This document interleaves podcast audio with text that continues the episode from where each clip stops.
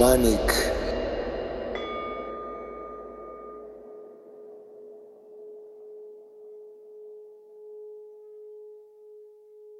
Hola, bienvenidos a un episodio más de Shamanic. Y lo que acaban de escuchar es el intro nuevo que tenemos.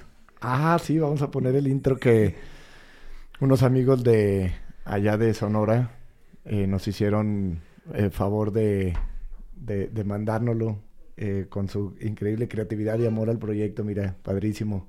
Boca madre, güey. Así es. También tenemos un invitadito especial hoy, los que, los que nos vean por YouTube. Aquí tenemos a, al pequeño Adriano Elohim, mi pequeño. Nos va a estar acompañando un ratito, nada más un ratito porque luego da, da mucha lata. Como Pero- buen bebé. Pero me va a tocar estar muy pendiente de él eh, ahorita que van a ser ya la niña. Y entonces, este, pues aquí lo tenemos, ¿no? Porque su mamá ya está la panza a punto de reventar. De hecho, eh, estamos hoy cumpliendo ya las 39 semanas y media. O sea, ya. Ya, o sea, quiere decir que vamos a durar un par de semanas antes de volver a grabar. En, lo que, en lo que nos organizamos con la nueva integrante. Será fácil, hermano, vas a ver. Que, que la niña se va a llamar Anata. Anata, que quiere decir que no existe el yo individual. Anata es un aspecto de la, de la filosofía budista que dice y defiende la no existencia de un yo. Esa ahora que yo soy papá también, es como una nueva forma de querer enseñar a, a los niños, como el, como tú lo habías dicho, el, el empezar a quitarle el mí a las cosas desde pequeños. Así es. El Pues- sentido del yo. Sí. Y, y creo que sí funciona, porque de repente, pues ya ves que los niños son muy de, papá, dijiste mío. Ajá, sí. Eh. Empiezan a señalar, ¿verdad? Sí, Que- sí, sí. Fíjate que eh, el maestro Eckhart Tolle, en, en una entrevista que hace con una niña que al parecer tenía como 12 o 13 años, eh, le pregunta, ¿no? ¿Cómo puede una... eh, la chava, la niña le pregunta cómo puede ella empezar a involucrarse en todo esto. Y Eckhart siempre invita a que, a que los niños pueden comenzar, como siempre, güey, son súper observadores Claro. Eh, a autoobservarse. Entonces, cuando un niño eh, tiene un ataque de cuerpo del dolor, cuando un niño entra en un ataque de, de, de crisis, de gritos, de pataleo, de llorar, dice Eckhart que lo mejor, no puedes resistirte contra eso, ni puedes pelearte contra tu hijo, ni puedes este, negar o rechazar el hecho de que él eh, manifieste estas emociones, pero después sí puedes decirle a tu, a tu, a tu hijo que, que se observe, Sí. que, que- que observe qué fue lo que lo hizo sentir así, por qué se sintió así, eh, cómo se siente al respecto, qué piensa de haber, o, o que recuerde qué emociones sintió que lo detonaran y si le gustaba estar en ese estado. Y es un trabajo conjunto, hermano, porque ahora con más responsabilidad, de mayor entendimiento, cuando tienes un arranque como papá, que pasa, o sea, que te desesperas o que pierdes la paciencia, siento ahora más culpa de lo que sucede después. Como, ay, la perdí, güey, no puede ser, güey, otra vez. Pues, eh, eh, pues es parte del show, pero pues siempre estamos aprendiendo, ¿no? O sea, no, no hay que sentirnos culpables, solamente eh, observar, porque a partir de esa observación es de donde viene la evolución.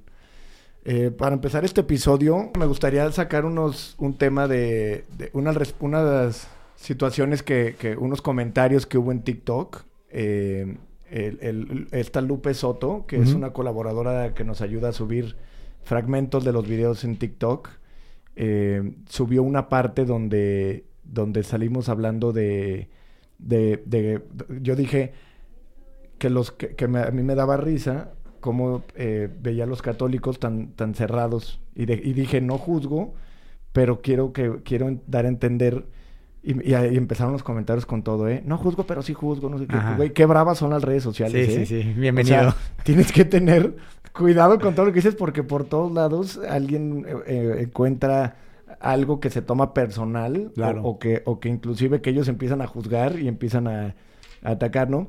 Pero sí quería ser muy claro porque una chava sí preguntó en buena onda, me dice, oye, Pozo, ¿cómo de, ¿por qué te daría risa eso de los católicos?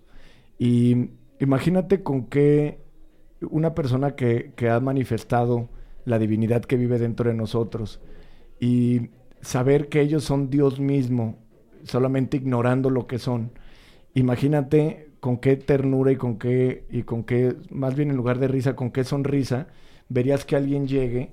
Imagínate cómo vería un maestro espiritual viendo que alguien está sufriendo, sabiendo que todo lo que busca es él. Sí. ¿Sí me entiendes? Entonces, no era una rusa, no era una, no me refería a una risa burlona, sino a esta, más bien como risa empática, de, de ver que alguien está sufriendo solo porque se quiere aferrar a sus ideas, ¿no? O sea, ver que el, el, el, el, ego de una persona que se identifica a sí mismo como, un, como una, con una religión, como un ser eh, eh, dogmático de una religión, solo provoca estas mismas eh, consecuencias del, del, ego, estas consecuencias de creer que están separados.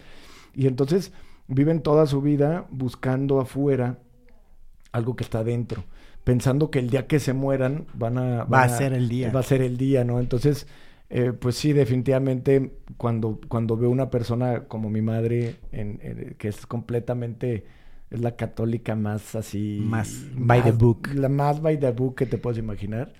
Y, y, y me, o sea, me da mucha risa. No puedo evitar eh, sonreír cada vez que hablo con ella. Y que ella justifica y, y refuta siempre sus creencias. Eh, inclusive rechaza, ¿no? Todo, in, in, o sea, todo el tema de la chamanería, sí. de los psicodélicos. Te vas a ir al infierno, Benjamín. Pues me dice, me dice mamá, eh, porque ya ven, como he comentado, que yo tuve un pasado bastante oscuro y, y, bastante ajetreado. Obviamente, pues una de las personas más afectadas era mi mamá, ¿no? Entonces, al ver que tuve un cambio y que, y que empiezo a tener una vida en paz, una vida feliz, eh, lo primero que dice mamá es, oye, pero las plantas no te hicieron esto, fue Dios. Y le digo, sí, Dios a través de las plantas. ¿O qué querías? Sí, sí, o sea, sí. ¿qué querías? ¿Ves, ¿Ves cómo es? Cómo estas ideas nada más separatistas. Exacto. Sí, Dios creó todo menos las plantas. O si Dios solo dice, al humano. Si Dios dice que está en todos lados, pues también está en las plantas, ¿no? Entonces eh, le dije, sí, mamá, Dios a través de las plantas. No, ella no concibe que Dios puede estar en la ayahuasca o en los hongos, ¿no? Para ella Dios tiene que ser un ser individual con ciertas características. En la iglesia, en eh, el Vaticano. Pues sí, sí, tiene que sí, ser claro. una, una, algo, algo más. Pero, pero no se dan cuenta que Dios está en la simplicidad de todo. Y esto es a lo que me refería en aquel, en aquel comentario que hice. Eh, y, creo que cuando lo dije, sobre todo me estaba como que imaginando a mi mamá. Sí, cuando cuando llega ella y refuta tan, tan, tan fervorosamente y, está esperando, ¿no? Al, al, día que cuando ella se muera va a conocer a Dios y, y saber que lo podría eh, conocer y profundizar y fundirse en el amor de Dios en esta vida a través de, de ciertas herramientas. Eh, herramientas y de ciertas situaciones. Pero al final, como siempre, ¿no? Pues esto no se trata nunca jamás de forzar a nadie. Créeme que solo la veo con una super sonrisa. Sí, igual cuando la gente duda de que Dios existe y, y en el estado de conciencia que, que, que, que, estoy en este momento, pues no puedo más que ver a Dios en todos lados, uh -huh. en todo y en todos lados. Y ahora se me hace tan claro todo, digo, pues claro, güey, pues todo es Dios, si no, ¿cómo existe todo? O sea, Dios está en todos lados porque Dios es el mismo espacio que habitamos. El planeta es Dios, el aire es Dios, eh, eh, eh, la mesa es Dios, todo es Dios, güey, porque si no, no podría existir nada. Todo tiene que existir porque Dios está en movimiento, creándose en diferentes aspectos y en diferentes formas. Y a través de una experiencia, más de una, más allá de una creencia. Así es, claro, no. Y además, te digo, el, en el momento en que, en que se vive un profundo despertar, estás de cuenta como que te quitan el polarizado de los ojos, como que te quitan como las cataratas estas de Cinépolis, sí. y de repente fue como, ah, ok, Dios está en todo. como, hay un video muy bueno de un chavo que era ateo. Sí. ¿Sí lo viste? Sí, sí, sí. ¿Sí? Oh, I'm not an atheist anymore. Ese güey está buenísimo. Que era ateo y de repente le dan psicodélicos y de repente, ah, ok. Ah, ok, sí, ya, ya no soy ateo. Ya, ya, sí. ya lo estoy. Siento que es mucho más eh, bueno, desde mi perspectiva, llegar a entender eso como desde una postura atea, que es más cuestionadora, Ajá. que de alguien que recibe un dogma sin cuestionar. Que alguien que está muy aferrado, sí, pues en, en sí, eh, eh, realmente lo, el ego de una persona religiosa a veces es más duro, ¿no? Porque el ego ya se estructuró, y siempre hay que entender el ego. Mucha gente piensa que mi ego no, no es tu ego el ego es el ego, es un ego uh -huh. general, o sea, es el ego, el ego es el ego, es una, es una ilusión, es maya, es Satán mismo. Y el ego, a pesar de que en cada individuo tiene una máscara diferente, en estructura es el mismo ego. Entonces, eh, cuando el ego se estructuró en base a las creencias, una persona no puede soltar sus creencias porque siente que se muere, güey. No, imagínate, por ejemplo, mi mamá que tiene tantos años de ser una católica tan fervorosa, tan, tan, tan dogmática, güey. En el momento en que alguien le dijera que sus creencias no son lo que son, pues se sentiría perdida, ¿no? Imagínate. Y todo el tiempo que creí que entonces causa un shock muy fuerte y el ego se resiste. Entonces, por eso, una persona dogmática, religiosa o creyente va a defender aún más, inclusive a molestarse inclusive en algún momento como en las cruzadas, a ser capaces de matar por defender sus creencias. Sí, Porque es el mismo ego, ¿no? El mismo ego que sería capaz de matar a alguien por defender sus creencias. En nombre del amor. En nombre de Dios, ¿no? Inclusive en nombre de Cristo, cabrón, no, no mames. Y así de incongruente es el tema del ego. Pero bueno, otro comentario que, que quería aclarar en de TikTok, que alguna persona también... Ah, no, este no fue en TikTok, este fue de de una vez que mencionamos a, a, a la bruja filosófica. Ajá que dije que yo en lo personal, y creo que cada quien se acomoda a escuchar lo que le gusta, ¿no? Y dije que en lo personal no escuchabas mucho a la bruja filosófica, porque luego, luego que empieza a hablar empezaba, hola, jiji, y, y pues yo decía, oye, ¿de qué se está riendo si todavía no hay nada de qué reírse? Pero...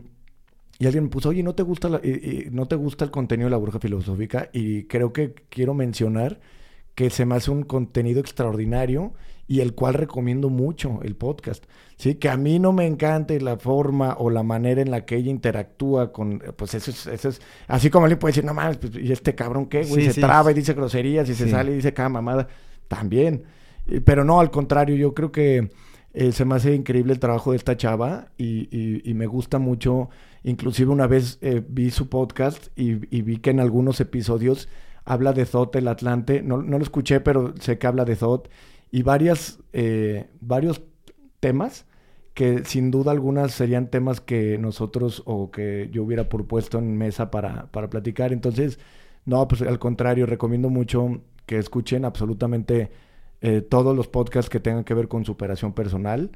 Eh, también hay gente que me dice, oye, escucha, y hay varios, ¿no? Hay varios, no tengo el tiempo de escuchar a todos, pero siempre voy a recomendar que escuchen todo lo que sea para para su búsqueda, ¿no?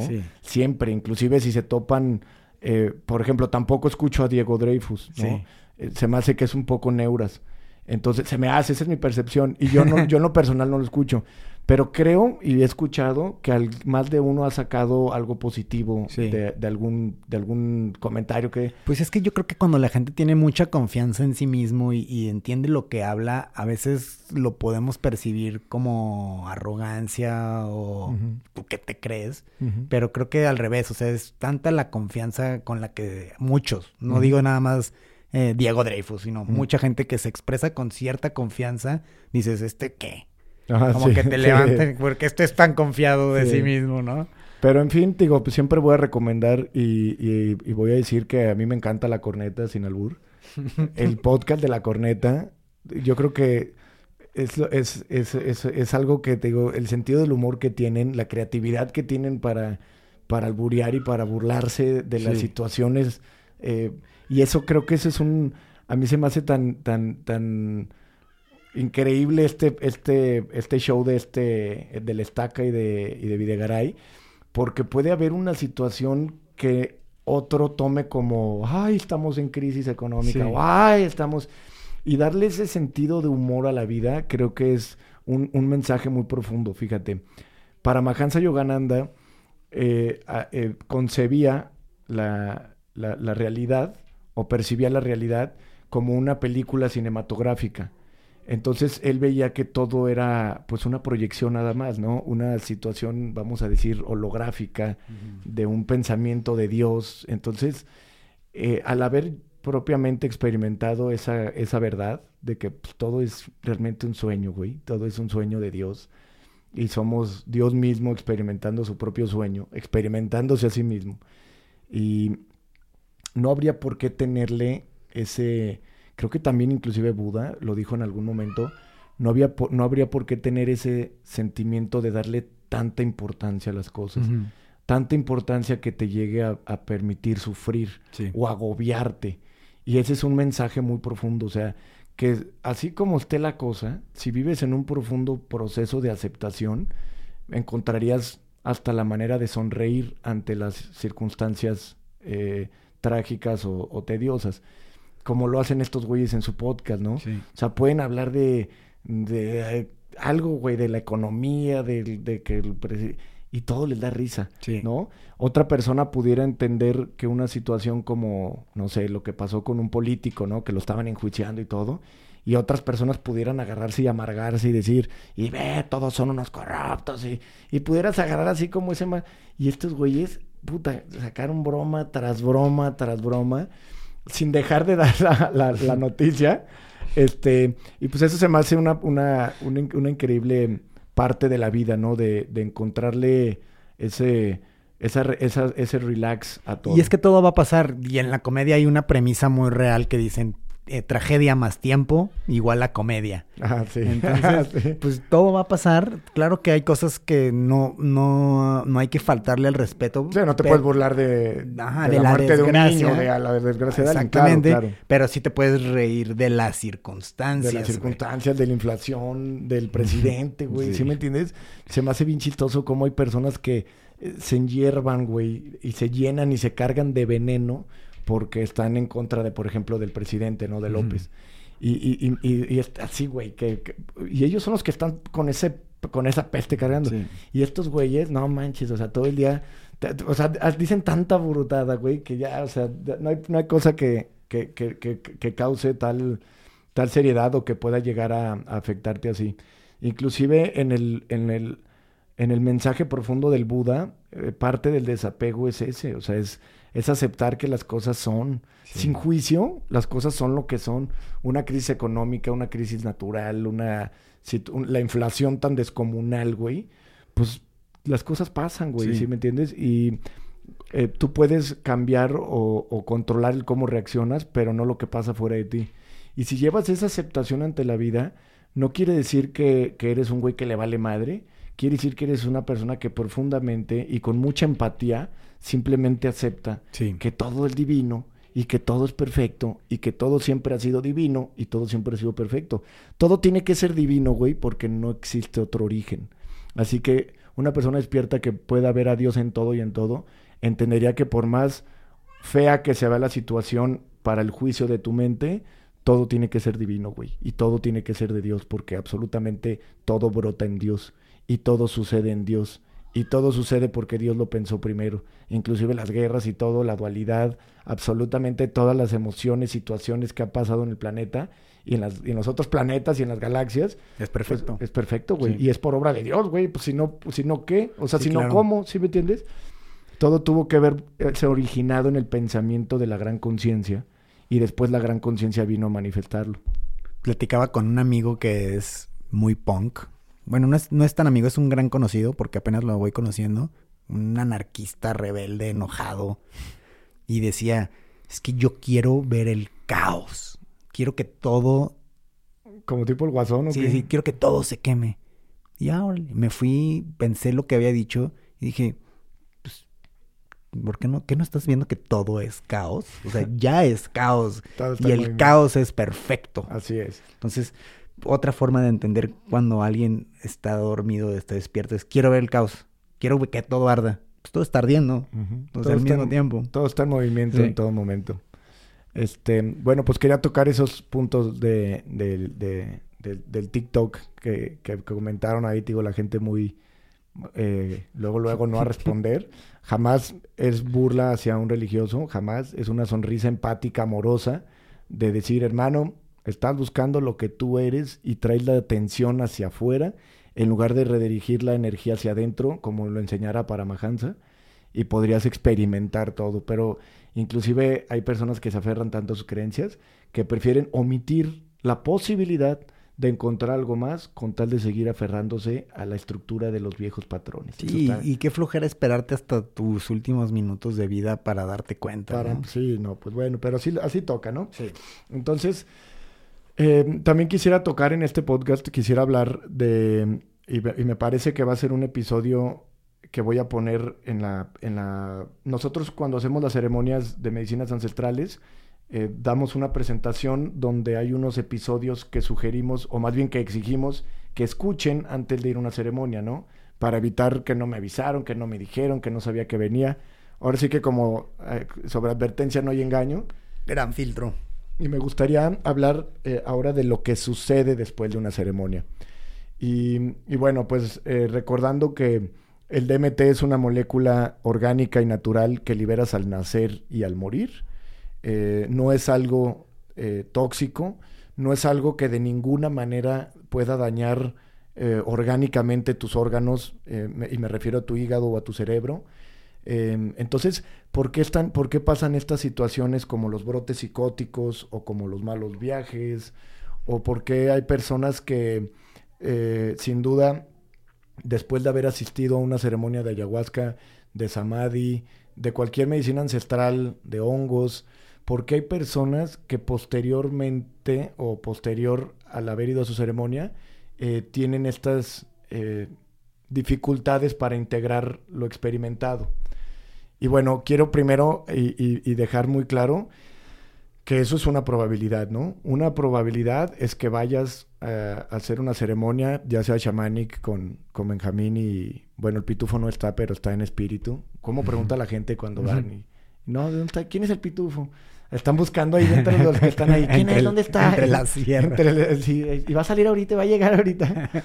Entonces, una probabilidad que, eh, que, que, sucede es que vayas a tu sesión, que eh, nosotros empezamos las ceremonias en la tarde-noche.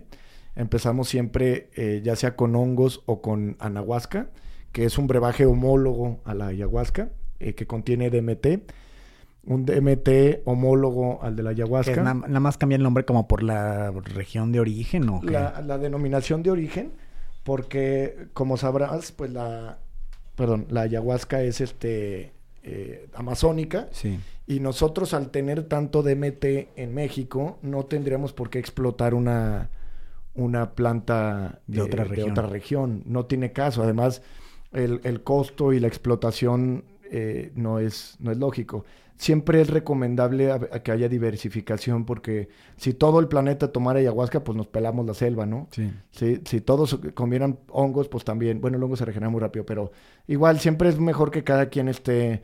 Y en cada región del planeta hay plantas que contienen DMT, plantas y o animales ¿eh? que contienen DMT. En, en, la región de Jerusalén y por allá están varias plantas y varios árboles, incluyendo las acacias, y, un hongo, ay, se me olvidó, amanita mascaria, un hongo rojo que también contiene eh, psilocibina. Eh, también en Rusia, también en Egipto, hay muchísimas plantas en, en, Egipto también. Entonces, eh, al haber DMT regional, no tendría caso irlo a, importarlo, ¿no? No, no, no, no tiene ningún sentido. Entonces, eh, la raíz del árbol del tepescohuite eh, eh, produce, al saberla sintetizar, al saberlo extraer, este, puedes extraer el DMT puro, 100% orgánico, 100% natural, 100% artesanal, y puedes extraer el DMT. Ese DMT, extraído del tepescohuite, puede servir para hacer la medicina ancestral conocida como shanga. La shanga es, un, es una mezcla de hierbas que contiene este DMT, y entonces ese va fumado, ¿no? Y vas fumando y vas teniendo todos estos visuales y vas entrando con esta molécula mágica. Con menor intensidad con menor intensidad que el sapo. Porque es diferente el, el, la, el, el, DMT. O sea, a pesar de que el DMT, el del sapo es 5M o DMT, el cual es mucho más potente. Es hasta 10 veces más potente que el otro. Pero bueno, de, este derivado del tepescohuite, mezclado con ruda siria, que es un inhibidor, podrías tener también eh, una medicina ancestral conocida como samadhi, ¿no? Que César de Morey y entre otros eh, chamanes eh, hacen muchas estas ceremonias de, de samadhi, le llaman.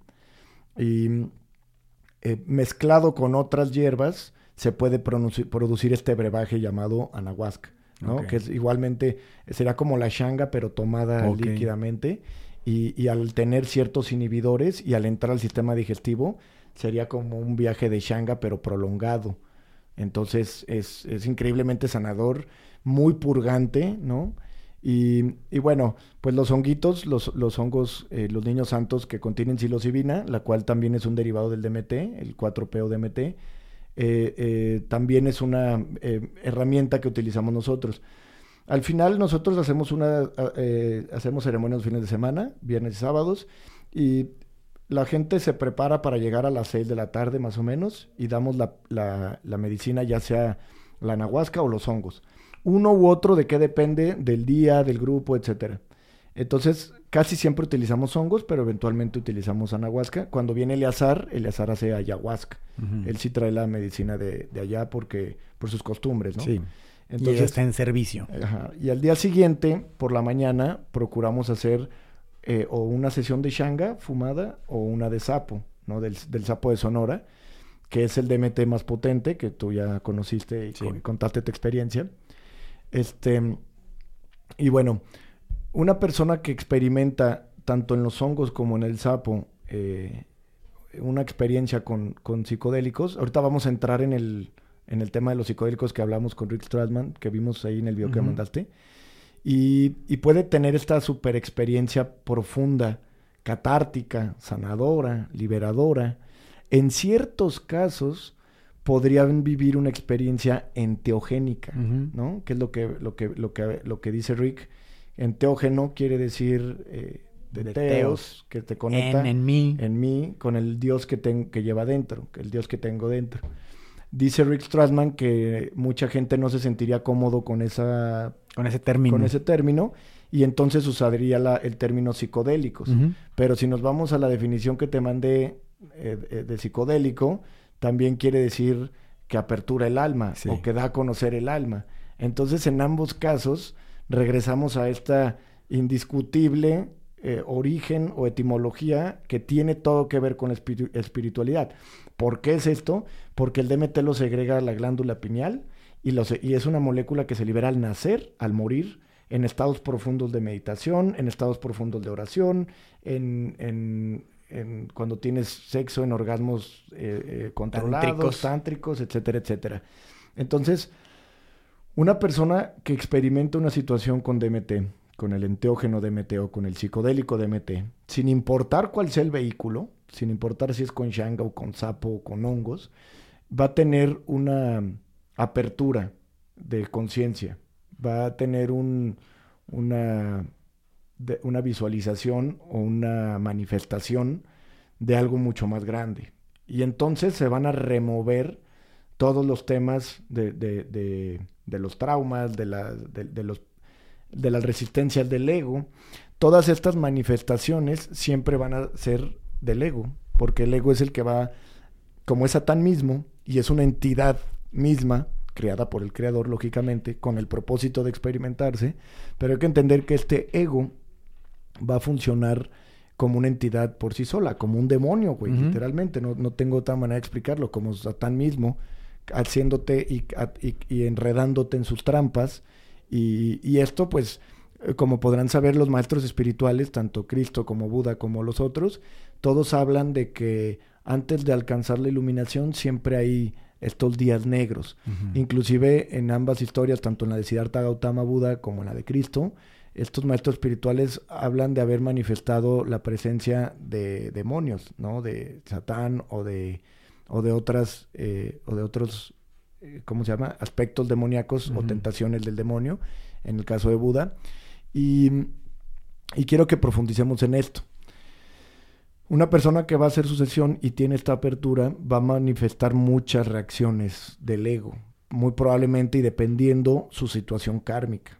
Su situación kármica quiere decir dependiendo de lo que ha vivido en esta vida y en otras y, de, y del arraigo que trae al, ego. Entonces, eh, así como puede salir gente de su sesión y los días posteriores a la sesión estar completamente agradecido, completamente eufórico, completamente sentimental, este, maravillado por lo que es la vida. ¿No? ¿Escuchaste la nota de voz de, un No, está increíble. que andaba como loco, eufórico y, bueno, esto pues no nos deja lugar a, malinterpretaciones. Sin embargo, hay gente que puede salir y empezar a tener dudas, empezar a tener miedo, sentir que se está volviendo loco, eh, eh, sentir que todo era una trampa o sentir que está perdiendo la cabeza y sentirse muy confundido, sentirse perdido. Y aún así, quiero que entienda la gente que aún así esas características que podrías tú interpretar como algo malo, porque ahí sí podrías decir, oye, pues no, me siento, no me siento Salí bien. peor.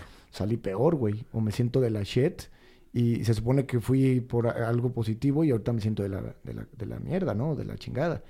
Y entonces hay que entender que esta, hay que observar y ser muy eh, abiertos. Hay que evitar el juicio.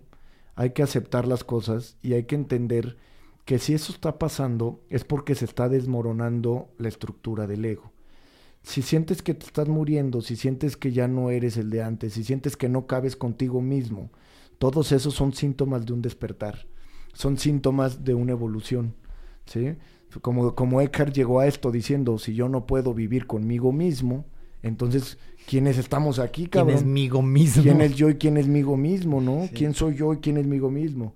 Entonces hay que entender que estas situaciones, aunque parezcan confusas, aunque parezcan malas, ¿no? Entre comillas, pues son definitivamente un síntoma de evolución. Sí. Si profundizas en lo que te está pasando, quién es el que está experimentando eso, y te comportas como un observador tanto de las emociones eh, como, de las, como de los pensamientos, vas a entender que estás rompiendo una estructura que tenía mucho tiempo arraigada y que estaba profundamente arraigada. Entonces, quiero dejar esto bien en claro porque pues sí es una probabilidad. Sí nos ha pasado que, que y, nos, y hemos escuchado de casos tanto en nuestro propio centro de ceremonias shamanic como de personas que van y visitan otros, otros centros holísticos o otros centros de ceremonias que después no saben qué onda con sus vidas, no saben cómo integrarlo, no saben qué le está pasando. Inclusive si alguien fumó el sapo de Sonora y lo absorbieron bien, vamos, si, lo, si, si verdaderamente lo supieron absorber, y si la medicina se queda trabajando en su cuerpo, puede, pueden tener inclusive días o semanas posteriores a la ceremonia, pueden estar dormidos y de repente sentir que se van otra Sí, vez. A mí me pasó eso. Sí, ¿por qué? Porque el que segrega el DMT es la glándula pineal. Y si se estimuló esa región del cerebro, puede de ser que tú lo sigas liberando posteriormente. Y entonces solo depende cómo lo interpretes. Sí. Si te da miedo, porque el miedo no es más que una trampa del ego, si te resistes al cambio, a conocer los mundos superiores y sutiles, entonces pues podríamos, podrías detenerte a pensar si entrar en el mundo de los psicodélicos o de los enteógenos es para ti, Sí. ¿no? Si eres una persona que, que, que le va a dar miedo experimentar estados de conciencia superiores, porque todo depende de la interpretación que le das, ¿no? Completamente. Como puede ver a alguien que disfrute y que, y que se emocione por tener un viaje astral en la noche, puede ver a alguien que, ay no, es que no me, no me quiero sentir así. Entonces, evita, evita, eh, si, si, o- o, o sea, tomar psicodélicos si tienes, o si te puede dar miedo experimentar eh, eh, contacto con alienígenas o con, o con, o con conciencias más altas, o entrar a realidades alternas, porque definitivamente sí o sí, es muy probable que al haber estimulado la glándula pineal, posteriormente tengas todavía estas como coletas del DMT y que en algún momento tengas estos sueños lúcidos o sueños muy profundos o que en la noche sientes que te mueres. Hay que entender, como subí en un video en, en mis redes sociales, el- la verdadera disolución del ego que se llega a través de una experiencia muy fuerte con psicodélicos es realmente la muerte del yo. La disolución del ego es la muerte del yo. Ahora, no puedes manifestar y llevar la vida sin el ego. Entonces tienes este fuerte deslumbramiento de la realidad, de lo que eres, del todo, de la unidad, de que eres Dios, de que eres uno con todo y todo con, y todos son uno contigo, y de repente el ego se va a volver a estructurar para que puedas volver a utilizar tu cuerpo, mente y el sentido del yo para poder experimentarte de manera Y individual. con esta nueva información. Con esta nueva información que probablemente se pierda el 99.9, como dice el video. Sí, sí, sí. Se va a perder una gran parte de lo que se vivió en esa experiencia.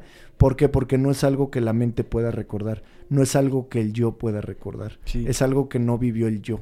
Solo puede recordar el que el yo fue un, un desmantelamiento de ese yo ilusorio y entonces sí se pierde ese recuerdo porque no queda en la mente, porque no va ahí, no, lo vives ahí. Está cañón. Y con ese entendimiento a mí me ha pasado que pues te cachas que ahora tu nuevo ego es este.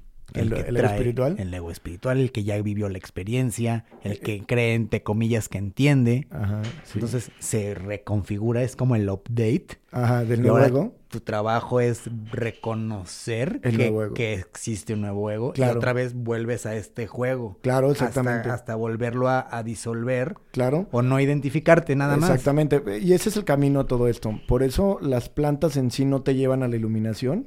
Te llevan a, a- a estados de iluminación, te llevan a estados... La iluminación es la no existencia del yo, güey. Sí, o sea, es el desmantelamiento del ego. Entonces, sí, una experiencia psicodélica te puede llevar a vivir ese estado nirvánico, ese estado de samadhi, ese estado de, ilu- de iluminación, pero posteriormente, como lo acabo de mencionar, regresa a la estructura del yo. ¿sí? Y ahora nuevamente podría haber un eguillo ahí jugando a quererse sentir superior por haber despertado, ¿no? Sí, sí, sí. O identificarse como, eh, como despierto. Ajá. Ajá, porque identificarse con una persona que no se identifica Es separar. ese, ese ego otra vez. Sí, siempre tu mente tiene que ser un estado que se irá haciendo consciente. Para esto nuevamente recomendamos siempre escuchar a Eckhart Tolle porque en su libro de una nueva tierra tiene profundas enseñanzas para observar. La única manera de desmantelar el ego es al observar lo que no eres. Solo se obse- si observas los pensamientos y las eh, estructuras y, condicionan- y condicionamientos que produce el ego, como las reacciones, el sentimiento y la emoción y el pensamiento del ego, al observar te das cuenta que tú eres el observador, Sí. que tú eres el espacio donde pasan las cosas y no esos pensamientos que arroja la mente. Híjole, Ahorita, hay- ahorita, ahorita vamos a tocar un tema profundo de la depresión que, que ahorita quiero tocar y, y vamos a entender cuál es el problema de la depresión. Entonces, pero bueno, quiero que sepa la gente que eh, si van a tomar una sesión de psicodélicos, de enteógenos, sepan que se va a vivir una experiencia muy profunda, muy probablemente, y como siempre lo digo en Shamanic, la dosis es fuerte. Aunque no quiera, si, le- si, si fuman el sapo de Sonora, el DMT del sapo de Sonora es muy potente y entonces sí va a, re- va a ocasionar un, fuerte movimiento en la conciencia. Eh, posiblemente después de eso el ego se manifieste, eh, se libere el cuerpo del dolor, empieces a- a soltar traumas y situaciones que tenías guardadas. Entonces vas a pasar por procesos de mucha confusión. Hay un escrito por ahí que mandan, que mandan los chamanes de Chito y su grupo para las sesiones de Samadhi. Y es una lectura que alguien escribió que dice, dudarás de ti mil veces, sentirás que te estás volviendo loco, eh, sentirás que pierdes la cabeza, no, no confiarás en nadie, bla, bla, y, y y es toda esta oscuridad que pasas y al final dice, pero todo saldrá bien. Ese es el proceso de metamorfosis, estás evolucionando. Es como un meme que salió una semilla y se empezaba a romper y dice, ¿qué me está pasando? ¿Qué me está pasando? Y de repente le empieza a salir la planta, pero le empiezan a salir las raíces y la semilla dice, ¿qué me está pasando? ¿Qué me está-?" Y de repente se convierte en planta y dice, ah, ahora entiendo todo. Sí. ¿Sí me entiendes? Ah, es lo mismo. Exactamente, Sí, es un proceso de evolución confuso porque rompes con la estructura de los viejos patrones. Entonces, al romper con la vieja estructura del yo, al tronar con las creencias, al por primera vez realmente observarte y no estar viendo a los demás, ni culpando a los demás, ni responsabilizando a la sociedad y a tus papás, cuando realmente empiezas a hacerte responsable y empiezas, gran frase de pitufo, y empiezas a observar que tú eres el que ha ocasionado tus propias consecuencias, porque esa es una ley del karma que nos dejan los maestros espirituales, los grandes iniciados. eh, eh, no, no, no, no es algo que, ah, sí, porque dices tú, cabrón, no, señores. La ley del karma es una ley que nos han enseñado todos los maestros espirituales en diferentes eh, formas o, tropicalizado a sus épocas. Cristo dijo, con la vara que mides serás medido. Y Cristo dijo, trata a los demás como quieres que te traten, porque así serás tratado. Eh, Buda nos enseña complejamente la ley del karma. En el Kybalión nos enseña que toda causa tiene un efecto y todo efecto tiene su causa. Entonces, hay que entender que todo, y Paramahansa nos enseña que todo lo que estás viviendo es por consecuencia de lo que has hecho en tus vidas pasadas y en esta. Sí. Entonces no hay un dictador tiránico cósmico que dice a ti te va a tocar esto y a ti te va a tocar esto, sino que tus propias consecuencias te llevan a vivir el proceso y la situación y la circunstancia que estás viviendo. Sí. Y así como dijo el pitufo entonces, a hacernos responsables. Sí. No, porque es muy fácil la gente que en, terapias psicológicas y... Culpar a la mamá, al papá, al, papá, al tío, al peje, no mames, al, ciclo familiar y todo. Quiero entender esto. Yo, como lo hicimos con Adri Podio, como lo trajimos a Adri Podio para hablar de las constelaciones familiares, es cierto que cuando un alma viene a vivir, las experiencias que viene a vivir son marcadas por el clan. ¿Sí me entiendes? El clan de los Villegas, en mi caso, traía temas de alcoholismo y de, y de problemas con la relación con las mujeres, etcétera, etcétera. Entonces, sí es cierto que, que, que cada clan marca eh, por, por cuestiones hereditarias. Pues sí, porque, pues obviamente, güey, pues el clan marca hasta la situación económica, ¿no? Karma, es pues, la acción que, generaron. Pero el alma que viene a vivir en ese clan es porque le toca aprender las circunstancias hechas o, o, o, que van o que se prestan a vivir en ese clan. ¿Sí me entiendes? Si una persona viene a vivir temas de abuso, de no sé qué, y de, y de aceptación y bla, bla, y de abandono y de, y de desapego, un alma que viene a vivir eso va, va, a venir y va a ser seleccionado por el karma en cierto clan. Entonces el clan que te tocó es porque eso te tocaba vivir. Pero no puedes responsabilizar al clan porque tú no evoluciones, güey. No puedes culpar porque hay gente que le echa la culpa al abuelo y que la tercera generación y que se me brincó a mí todo. Aunque realmente haya circunstancias que se precipitaron por haber nacido en ese clan, es porque el karma te hizo nacer ahí porque esa, son la, esa ley universal es la ley con la que Dios juega, su, es una de las leyes con las que Dios juega su propio juego. Sí. Entonces, bueno, pues repito, hacernos responsables, ¿no?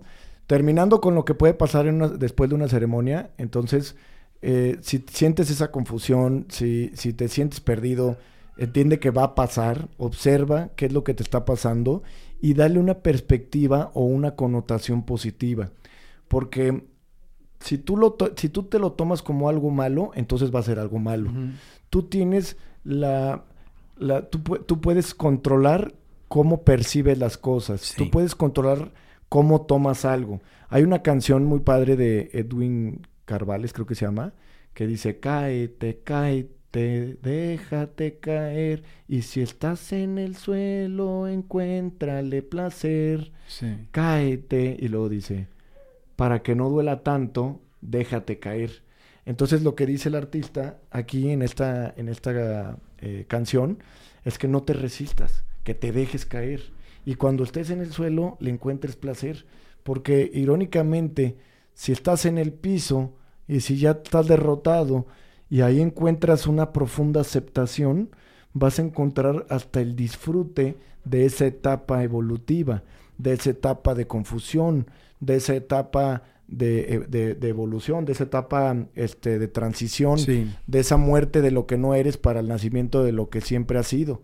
Entonces, te digo, pues hay que tomar esta, esta actitud, y, eh, eh, porque si lo analizamos, los brotes psicóticos o las reacciones donde alguien pudiera cometer una tontería, es por el descontrol de la mente de, de reaccionar ante una situación.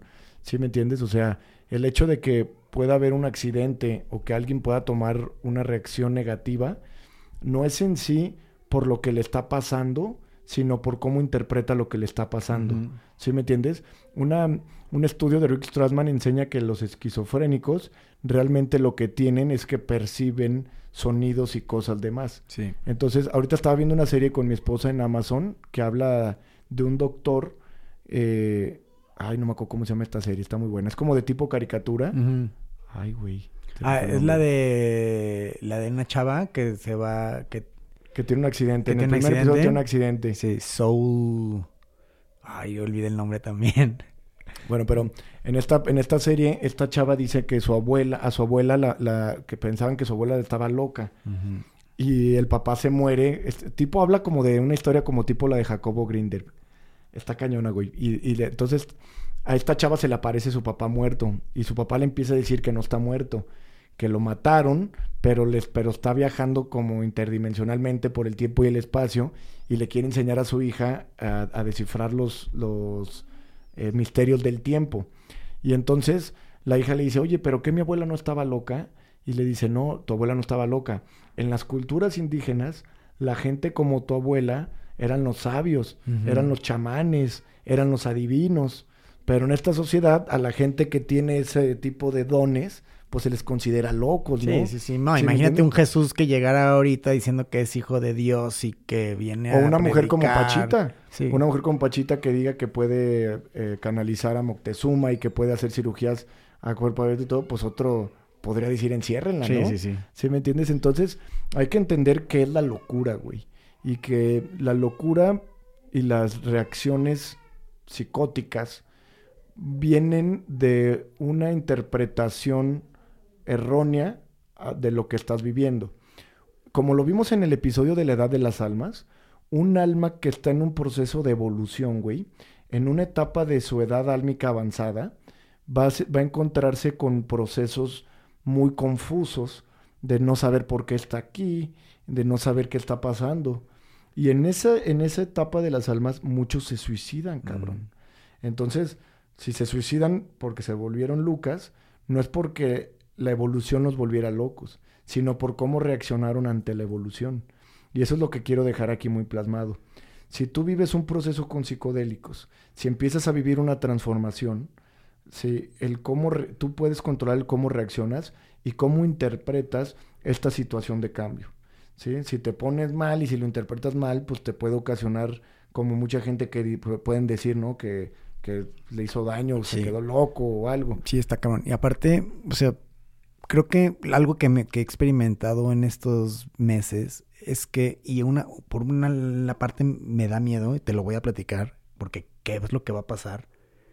O sea, me, doy, me he dado cuenta que la vida te va a poner pruebas cada vez más fuertes dependiendo de tu experiencia. Sí, claro. Entonces, una es el miedo a cuál va a ser la próxima experiencia, cabrón. Bueno, pues eso sería vivir, eso sería irte al futuro y eso provocaría ansiedad. Sí. Y eso es una trampa de la mente. Irse al futuro porque esa es una trampa de la mente. Si yo me pusiera a pensar qué le va a pasar a mi hijo y qué me le va a tocar vivir a mi hijo, pues te da ansiedad, güey. Pierdes.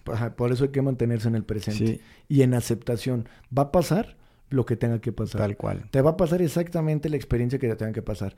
Pero bueno, al final, y esto quiero que sea el mensaje de este episodio, eh, la interpretación que tú le das a lo que estás pasando es lo que hace la diferencia.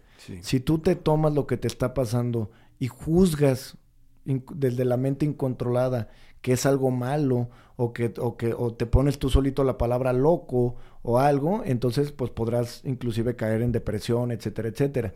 Si tomas todo con una connotación positiva, como un proceso evolutivo, pues como dice la canción, estando en el piso encontrarás el placer.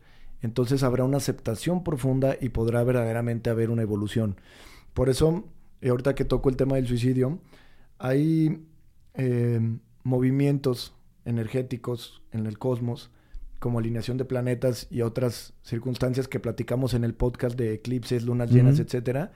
Hace poquito empezó una alineación entre, no me acuerdo qué planetas son porque no, no, recuerdo, pero los planetas, unos planetas eh, que influyen en, ciertos signos zodiacales, empiezan a ocasionar un movimiento y entonces detonan un cambio eh, en las personas y en el planeta, ¿no? Lógicamente, somos en un sistema solar, todo lo que eh, afecte a un astro mayor le afecta a los otros. Todo es una danza perfecta de Dios, armoniosa y maravillosa. Pero bueno, así como lo dijimos en ese podcast, ¿no? Si una luna llena afecta tanto el, carácter de una persona, si un eclipse afecta tanto el, y una luna llena afecta a las mareas, pues imagínate, ¿no? Con el agua y con los que somos agua, o sea, con los cuerpos humanos que tenemos tanta agua, el día que fue el eclipse, mi esposa que tenía más agua por, por el embarazo, puta, güey, se la pasó vomitando y se la pasó en el baño y todo. Y te lo juro, ¿eh? Salió en CNN y decía que podía afectar sobre todo los, em, a las personas embarazadas, porque hay más agua. Entonces, bueno. Y de ahí viene la luna lunático, o sea, pues está... Ah, sí, y, y, hay un estudio donde cada luna llena hay más actos de violencia, güey, porque hay mucha energía. Pero bueno, al final hay ciertos eventos que catalizan o detonan movimientos en la conciencia.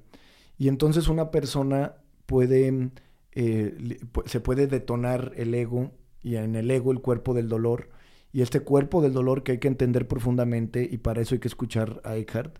En este cuerpo del dolor eh, se manifiesta este profundo, esta profunda energía densa creada por todos los traumas del yo, por todas las situaciones dolorosas de ese yo ilusorio y nuevamente, pues una trampa del ego, una ilusión más de Maya de Satán. Y entonces una persona podría tener latente el cuerpo del dolor. Y entonces entrar en una situación caótica, güey. Muy triste, de estar en depresión, de estar muy confundido, de pensar que se está volviendo loco. Y la mente, que es Satán mismo, arrojar pensamientos suicidas. Confirmárselo. La, la mente le empieza de- a dar ideas de suicidio. Entonces, el problema aquí es la, que, la, que el individuo se identifica plenamente con su mente. Y entonces al tener estos pensamientos suicidas, piensa que es él el que tiene los pensamientos suicidas. No entiende que la mente funciona como una entidad por sí misma. No entiende que el ego que se asienta en la mente, en la mente egótica, funciona por sí misma y que va a arrojar esos pensamientos. Cuando una persona se desidentifica de la mente, puede entonces recibir estos pensamientos suicidas o estos pensamientos absurdos y dejarlos pasar. Pero si una persona plenamente se identifica con la mente, piensa que él es el que está pensando en Ya suicidarse. estoy tomando la Y decisión. entonces lo puede considerar o llevar a un proceso más serio, güey. Digo esto porque a través de esa alineación planetaria que hubo hace poquito, recibí varios mensajes de varias personas con intención o pensamientos suicidas. Y el problema es que ellos pensaban que ellos son los que están pensando eso. No entienden que es la mente por sí sola la que arroja esos pensamientos, detonados de un cuerpo del dolor muy latente. Y el problema es que se identifican plenamente con ese cuerpo del dolor. Ese cuerpo del dolor que solo existe porque está completamente entrelazado con el ego. Al dejar ir la historia del yo, al dejar ir el- la idea del yo, se irían todos esos traumas, se irían todas esas culpas. Porque el problema aquí es que con ese cuerpo del dolor se les detonan los sentimientos de más baja vibración, entre ellos la culpa.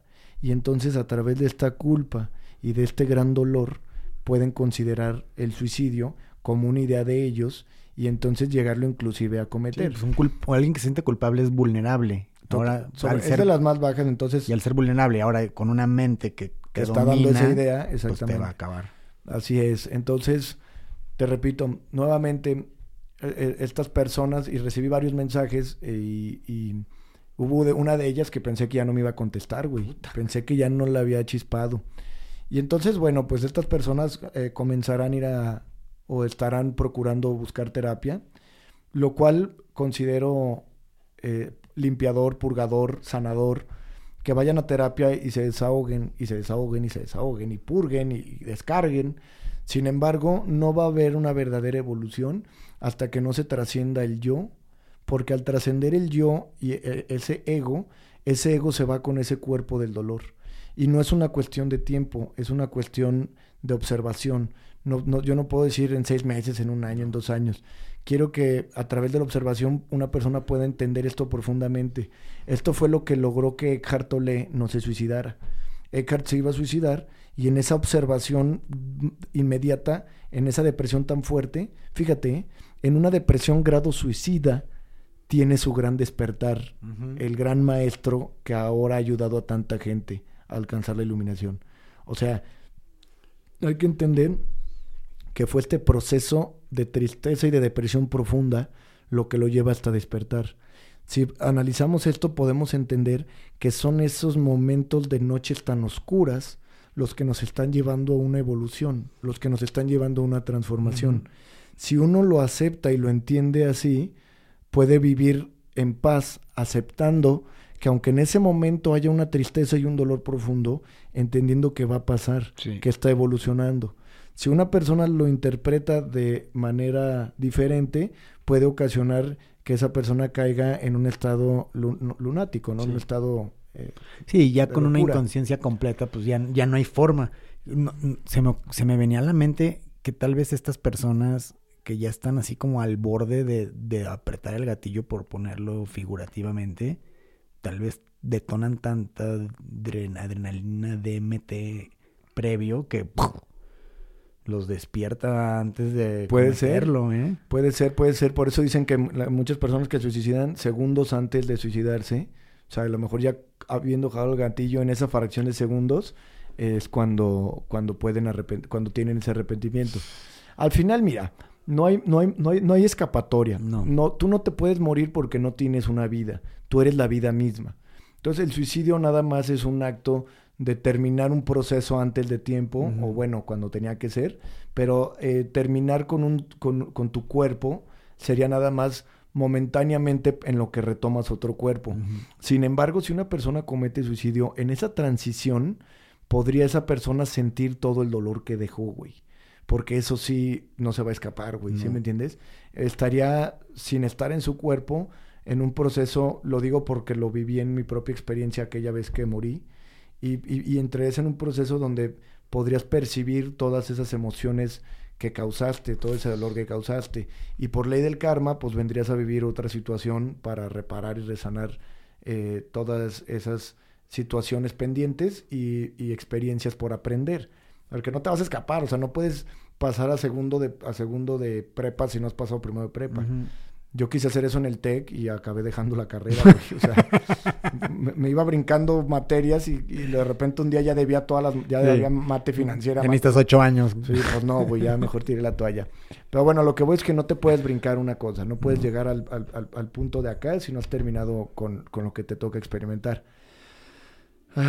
Pero bueno, pues hay que, hay que entender y, y, y estar conscientes que hay situaciones que se pueden detonar después de una ceremonia, inclusive si no es porque fuiste a una ceremonia, hay, situaciones que se detonan por movimientos eh, cósmicos, como lo habláramos en aquel episodio de, de, eclipse, lunas llenas, etcétera.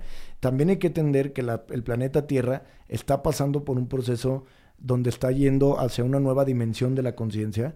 Hay que entender que el planeta en sí está pasando por un proceso evolutivo fuerte y que bueno, al hacerse más grande la luz, también se tiene que integrar la, la sombra y que es normal o natural que estés pasando por, por, situaciones así. Que tengas la apertura de ver todo desde una perspectiva más amplia. Que entiendas que ese dolor que sientes no eres tú, tú eres el que lo observa, tú eres nada más el, el vehículo donde están pasando ahorita las situaciones. Pero si lo analizas profundamente, eh, no podrías generar un espacio entre, entre el sentimiento y tú y darte cuenta que tu verdadero ser no puede ser afectado por esas emociones. Entonces, comenzar un proceso de observación para generar una, un puente o una separación entre el ego y tu verdadero ser, eh, para ir desmantelando el ego, eh, sería la verdadera y profunda solución. Si en el Inter una persona toma terapia psicológica, psiquiátrica, este, eh, eh, de constelaciones, lo que sea, como repito, yo siempre voy a fomentar que las personas busquen su sanación, pero que entiendan que todos los maestros espirituales nos han llevado a entender que fundamentalmente el problema es el ego el, problema es la identificación con el ego. No en sí el ego, sino la identificación con el ego. El problema es que la mente domina por completo tu vida y no has tomado las riendas de la mente. Entonces, este proceso es en sí la base de toda religión. Es por eso que la meditación y la oración vienen de la misma, eh, de la misma etimología. Oración, meditación, om, amén, todo habla de lo mismo, estas disciplinas espirituales que nos llevan a aquietar la mente. Eh, nuevamente entendamos que la ciencia del yoga, que es el camino a la ascendencia, el camino a la cesis, la ciencia del yoga como una ciencia eh, manda la energía, en lugar de estar hacia afuera, manda la energía hacia nuestro interior, hacia nuestro ser, equilibrando los chakras y provocando armonía a través de, de, las posturas, liberar tensión para profundizar en la meditación. Y una meditación profunda a lo que lleva es a esta separación del ego. estas meditaciones lo que hacen es precisamente eh, al tener tu atención en la respiración o repitiendo un mantra o repitiendo una oración, lo que haces es tener tu mente en un punto y entonces salirte del caos de los pensamientos. Tienes tu atención, perdón, tienes tu atención plena en un punto y dejas toda la mente a un lado. Y entonces con el tiempo y la práctica podrás ver que si tu atención está aquí y la mente está acá, separarte de la mente, desidentificarte de la mente. Eso en sí entenderíamos que la meditación y la observación también son una sola cosa Sí. y podamos eh, observar que la respuesta, la respuesta está en esta, en estas técnicas que nos han enseñado eh, todos los maestros en diferentes épocas, con diferentes palabras, pero en sí entender esa gran esencia, que tú no eres tu mente, tú no eres, tú no eres tus pensamientos. Hay que comenzar a observar tanto la emoción como los pensamientos, los sentimientos que se derivan de los pensamientos no observados, generando un puente entre el observador y la emoción Sí. para poder desidentificarte de eso que pase y que puedas ser inmune ante el dolor que causa el pensamiento. Mientras menos identificación con la mente hay, menos sufrimiento hay. Y una vez que se, se desidentifica por completo la conciencia y la mente, puedes llegar a, esa, a, esa, a ese nirvana, a esa liberación. De hecho, la liberación del dolor es la liberación de la identificación con la mente. Que por eso es práctica. Es práctica, es Porque correcto. se practica y se practica hasta que se vuelve tuyo y ya dejas la práctica. Así es. También estaba pensando, pues que qué fácil es ser zen o pacífico cuando las aguas están aquietadas, ¿no? Sí, claro. Que esta práctica justamente es para cuando llegan los momentos complicados, la es. recuerdes Así es. Y no te cargue la chingada. Sí, así, así es, ¿no? O sea, el, el- el misterio o el, o el propósito es saber llevar esa quietud ante la adversidad, ¿no? Ante las situaciones complicadas. Yo solamente dejamos aquí este podcast para eh, dejar muy claros estos puntos. Este, eh, si haces una ceremonia de medicinas ancestrales, es muy probable que se remuevan eh, emociones, circunstancias, que el ego se resista, eh, que se libere ese cuerpo del dolor y que comiences un proceso de sanación que de ninguna forma es como hay un meme, ¿no? Que sale de- como me imagino mi despertar espiritual y sale una persona así sentada y sale como realmente es y sale un güey, me estoy quedando loco, me estoy quedando loco, me estoy Sí. quedando loco. O sea, entender que el proceso de sanación es precisamente y muy probablemente puede ser eh, doloroso. Pues es una metamorfosis. Una metamorfosis, exactamente. Ahorita una de las personas con las que platicaba que, que se siente o que está tan mal, inclusive después de haber hecho ya ceremonias, eh, yo lo único que puedo percibir o ver es evolución. Lo único que percibo y veo es que es parte de su proceso. Yo solo veo un proceso divino, maravilloso, florecedor, y bueno, pues esperando que lógicamente lo sepa interpretar él de esa manera para que no se deje llevar por los pensamientos y, y, y cayera en una idea errónea de lo que está pasando y lo interpretara de, de forma negativa y se suicidara o algo, ¿no? Sí. Porque entonces, pues ahí sí, ya no la contamos. Ya no. Pero, pero bueno, pues es todo. No sé cuánto tiempo llevamos, güey. Pues no sé cuánto llevamos. Una hora tres. Una Ah, hora. ya, ya, súper bien. Mira, le tanteamos bien. Bien, hermano. Bueno, aquí dejamos el primer episodio que llamaremos eh, cosas que pueden pasar después de una ceremonia y también dejando ahí el tema de la depresión para que entiendan, inclusive como dice Jim Carrey, la depresión no es más que tu alma empujando al viejo yo. Entonces, si lo analizas, pues si la, la depresión es tu alma empujando o diciendo me quiero sentir bien. Exactamente, como porque mucha gente inclusive usa esta frase, dice, siento que no quepo conmigo, ¿quién no cabe con quién? ¿Quién es el falso yo? ¿Quién es el verdadero ser? Entonces analiza, como dijo Eckhart, si yo no puedo vivir conmigo mismo, ¿quién es yo y quién es migo mismo? ¿Quién es el verdadero ser y quién es el falso yo? ¿Quién es el que no cabe y quién es la verdadera conciencia universal que vive y habita y mora en ti? ¿Sale? Venga, hermano. Sale, pues, pues aquí quedamos el primer episodio de Mi Pitufly. Venga, hermano. Gracias. Bye. Bye.